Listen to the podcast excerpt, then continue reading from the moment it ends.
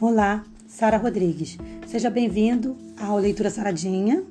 Hoje eu quero dividir com vocês um texto que inclusive foi escolhido, um dos textos, na verdade, que foi escolhido para entrar no vídeo que eu estou disponibilizando hoje aí no nosso canal do YouTube. Lembra que eu falei para vocês, quem acompanha meu projeto, sabe?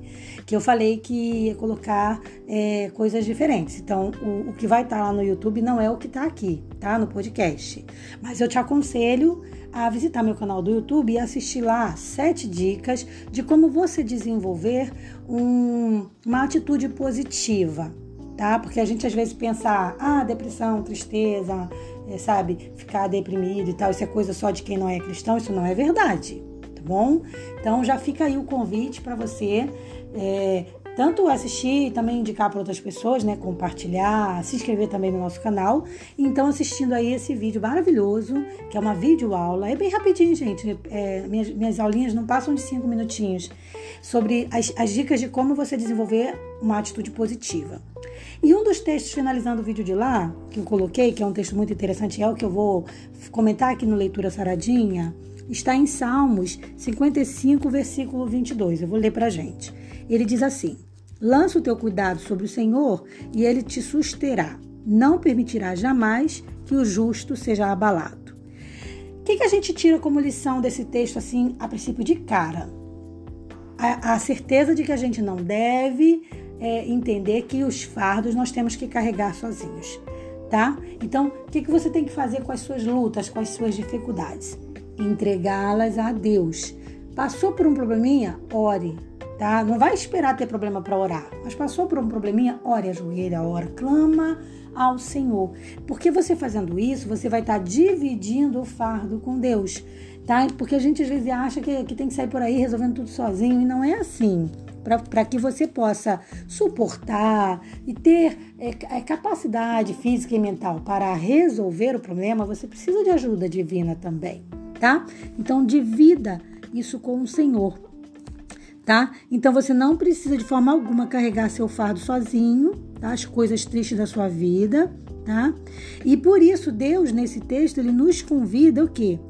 A aliviar a nossa tristeza de alma, nos entregando a ele e entregando os nossos problemas a ele, as nossas preocupações, dificuldades, também os nossos medos, tá bom?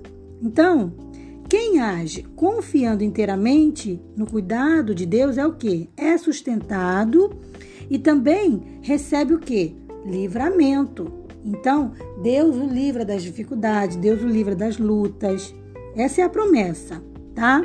Então, mesmo você vivendo momentos difíceis, mesmo você atravessando dificuldades, não enfrente sozinho. Tem gente que pensa assim: ah, eu não aceito que Deus permitiu isso, não aceita. Aí se afasta de Deus. É a pior coisa a fazer, porque aí você está decidindo a pior coisa, que é passar aquilo sozinho.